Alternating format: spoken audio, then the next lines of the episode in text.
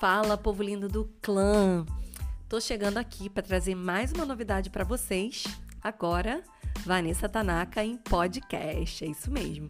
E hoje no Dia dos Namorados, dia 12 de junho, tô chegando aqui para trazer essa novidade com uma super dica para os líderes de adolescentes desse grupo maravilhoso.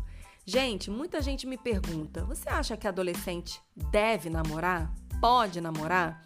Gente, isso é uma questão muito difícil e uma questão muito pontual, tá?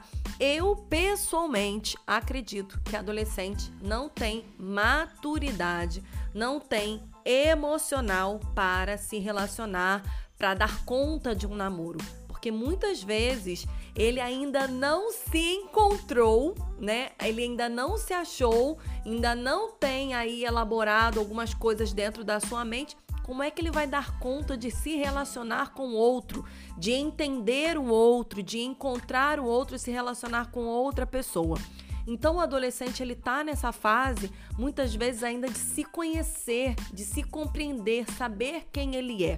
Depois que ele passa por essa etapa, né, onde ele já se conhece, onde ele conhece é, o que ele quer da vida dele para o futuro, aonde o, o que, quais são as dores emocionais que ele precisa tratar, o que ele já tratou, é, as coisas em relação à profissão. Quando ele tem essas coisas aí já mais formuladas na sua mente, Aí eu acredito que sim, o adolescente ele pode estar pronto para namorar. Então, é uma questão muito difícil. Eu não sei como você trabalha aí na sua igreja, mas eu queria conversar com você sobre isso. Então, eu vou colocar algumas enquetes aqui embaixo e eu conto muito com a sua participação, ok?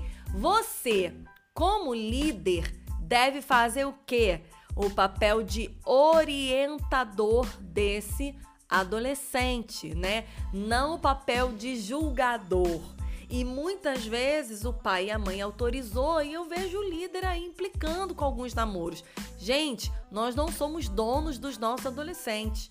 Se o pai e a mãe autorizou esse namoro, quem somos nós para não deixar, tá? Se o pai e a mãe abençoaram esse namoro, quem somos nós para não abençoar ou até mesmo vejo líderes amaldiçoando, dizendo que eles estão em pecado, que eles estão em desobediência.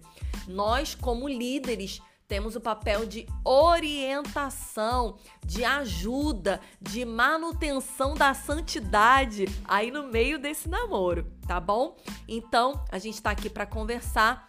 Vamos lá, vamos bater papo aqui nas enquetes e eu conto com você. Que Deus te abençoe de uma maneira tremenda e sobrenatural. Até o nosso próximo podcast.